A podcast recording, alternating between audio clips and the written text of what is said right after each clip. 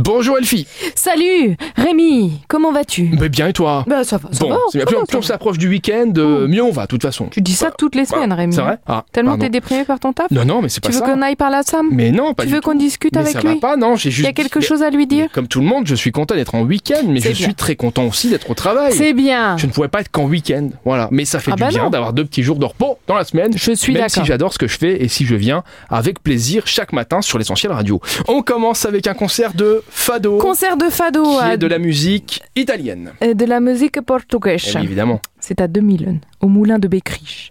Un concert de fado avec la plus belle voix, la voix de Paola de Oliveira, qui sera accompagnée de Miguel Braga, guitariste portugais. On passe du Fado à Camille Lelouch, Bah vas-y. hein. autre ambiance.